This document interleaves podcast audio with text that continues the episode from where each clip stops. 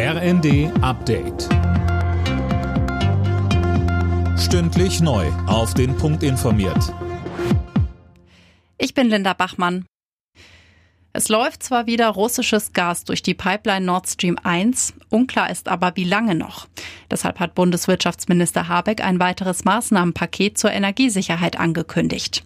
Tom Husse, was ist denn geplant? Also ein wichtiger Punkt sind die Gasspeicher, die sollen schneller und in größerem Ausmaße gefüllt werden. Außerdem will Habeck ab Herbst die Braunkohlereserve aktivieren, um Gas bei der Stromgewinnung soweit es geht zu ersetzen. Und wer eine Gasheizung besitzt, soll künftig zu einem Heizungscheck verpflichtet werden. Habeck betonte, Russland sei kein Garant für sichere Gaslieferungen. Er warf Kreml-Chef Putin vor, Deutschland und Europa zu erpressen.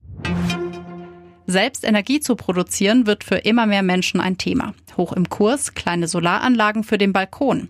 Beim Aufstellen muss man aber einiges beachten, so Andreas Breitner, Chef des Verbands Norddeutscher Wohnungsunternehmen. Das Ganze muss mit dem Vermieter abgestimmt sein und man sollte die Anlagen wirklich nur nach Gebrauchsanweisung verwenden. Breitner glaubt nicht, dass solche Anlagen wahnsinnig viel für die Nebenkostenabrechnung bringen, aber Kleine Summen machen auch Mist, also nur zu, abstimmen, aber vorher und nicht auf eigene Faust darum basteln. Dann muss man damit rechnen, dass man es wieder abbauen muss und für die Kosten vielleicht sogar aufkommen wird. Und das will man ja auch nicht. Man will ja Freude mit so einem Gerät haben und keinen Ärger. Kann bald Getreide aus der Ukraine exportiert werden?